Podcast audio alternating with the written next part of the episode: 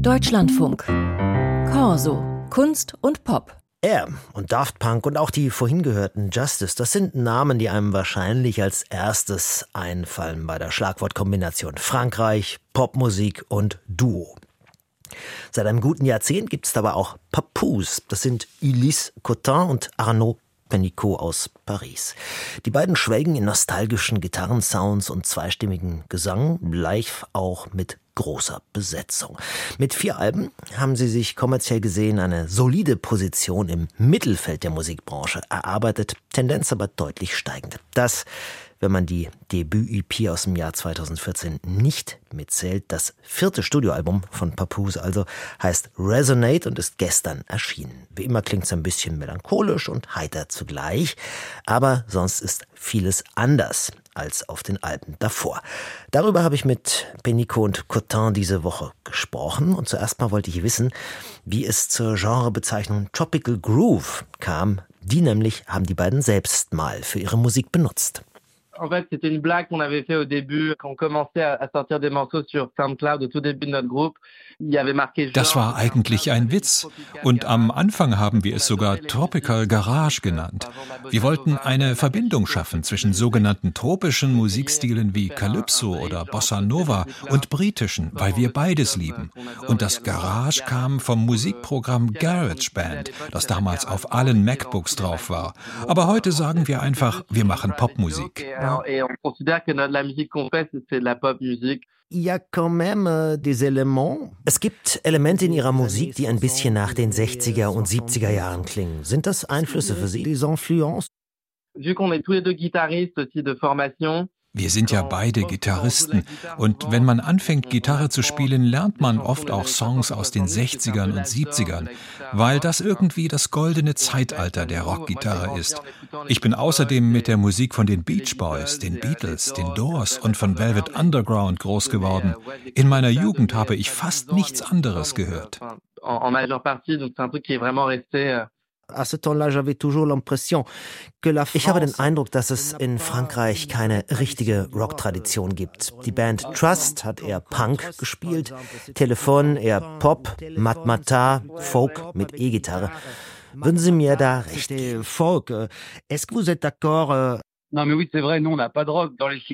Ja, das stimmt schon.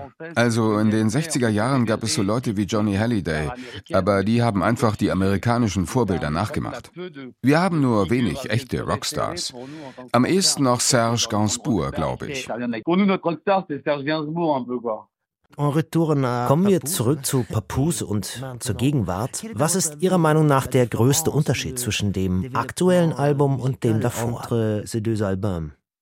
None of This Matters Now, c'était l'album qu'on a fait pendant le Covid. Donc on None of This Matters Now haben wir während der Pandemie aufgenommen.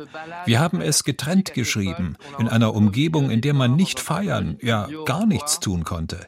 Deshalb sind viele Balladen drauf. Es ist ziemlich in sich gekehrt und langsam. Un album assez introspectif et, et lent. Und ein Album, das wir live aufgenommen haben. Vorher haben alle für sich geprobt und dann haben wir alles auf einen Schlag im Studio direkt eingespielt. Für das neue Album haben wir einen Song pro Tag geschrieben und dann aufgenommen. Man könnte es auch als Nomadenalbum bezeichnen. Wir waren dafür in Paris und New York und haben es Stück für Stück zusammengesetzt. Wie ein schönes großes Lego-Spiel. Zum ersten Mal war nicht eine große Gruppe zur selben Zeit im selben Raum.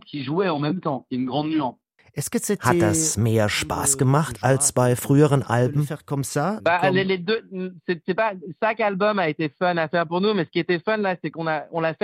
Jedes Album hat Spaß gemacht. Aber diesmal waren wir halt in New York. Wir haben neue Orte gesehen, neue Leute kennengelernt, sind ständig ausgegangen. Das war genial. Sie haben ja eine feste Liveband, aber der Kern von Papoose sind immer noch Sie beide. Warum bleiben Sie ein Duo? On a eu un moment quand on a monté notre groupe de live Tatsächlich gab es mal einen Moment, an dem wir überlegt haben, unsere Liveband in das Projekt zu integrieren. Aber wir wollten die Freiheit behalten zu sagen, auf diesem Album spielt jetzt der Schlagzeuger nicht mit, ohne dass wir ihm gleich einen Brief vom Anwalt schicken müssen.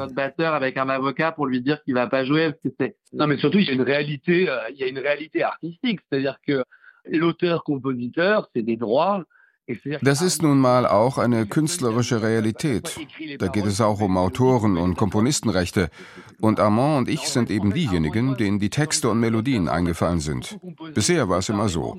Aber auf diesem Album haben wir sogar zu dritt geschrieben, mit Jesse Harris. Das ist vorher noch nie vorgekommen. Und wir werden alle Rechte genau durch drei teilen.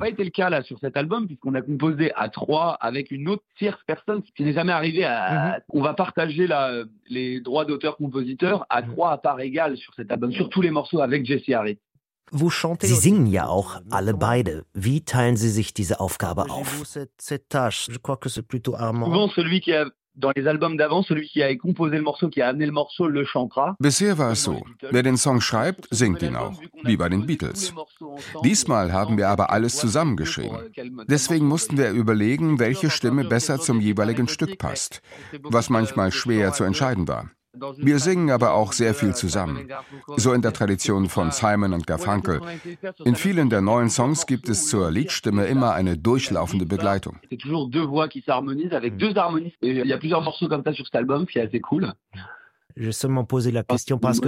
frage ja nur, weil ich es bemerkenswert finde, dass man so eng zusammenarbeiten kann und dennoch befreundet bleibt. On garde des distances de sécurité. Wir halten einen ausreichenden Sicherheitsabstand. Als Duo arbeiten ist schon kompliziert. Das ist schlimmer als eine Ehe. Man sieht sich die ganze Zeit, man hat vertragliche Verpflichtungen. Da kann es schon zu Spannungen kommen. Ich glaube aber, dass wir intelligent genug sind, da immer eine Lösung zu finden. Es gibt einen Musikerwitz, dass eine Band mit vier Musikern ist wie zwei streitende Ehepaare. Toujours. Alors ça, c'est encore pire, quoi. Je, je n'ai même pas envie d'y penser. Das möchte ich mir gar nicht ausmalen. Man muss halt irgendwie miteinander auskommen. Ich habe mal eine Tour als Vorgruppe für eine kalifornische Band gemacht. Ich habe es bewundert, wie sie die Rollen verteilt haben. Es war überhaupt keine Demokratie. Jeder hatte da seine Rolle. Einer schreibt Songs, einer kümmert sich um das Design, einer um die Technik. Und einer besorgt das Koks. Genau, es ist sehr lustig, denn es stimmt. Witzig, dass Sie das ansprechen. Denn schon der Titel des Albums, Resonate, spielt darauf an, mit seinem Freund vernünftig umzugehen. Und in manchen Songs, wie Moving Along, geht es darum, wie schwierig es ist, zu zweit in einem Duo zu sein. Da geht es sehr offen um die Beziehung zwischen Armand und mir. Ihr Debütalbum haben Sie vor mehr als zehn Jahren veröffentlicht. Wie würden Sie denn so die bisherige Bilanz von Papoose sehen? Notre bilan Oui. Eh ben, quatre albums, des tournées dans le monde et là on va remplir. Là, on Vier Alben, Tourneen durch die Welt. Demnächst spielen wir im berühmtesten Konzertsaal von Paris, dem Olympia, und es ist ausverkauft. Das ist doch eine schöne Bilanz. Die Leute wollen uns hören. Es läuft. Fait, voilà, moi, la seule inquiétude que j'ai dans ma vie, c'est de pouvoir être capable d'écrire des choses intéressantes. Donc, donc es war immer mein Lebenstraum, interessante Songs schreiben zu können. Und wir sind immer noch arm genug, um stimuliert zu sein. Wir sind noch nicht so reich, dass wir nichts mehr zu sagen haben. Es darf also nicht zu komfortabel für uns werden oder vielleicht ein bisschen komfortabler, aber so, dass uns trotzdem noch Ideen einfallen.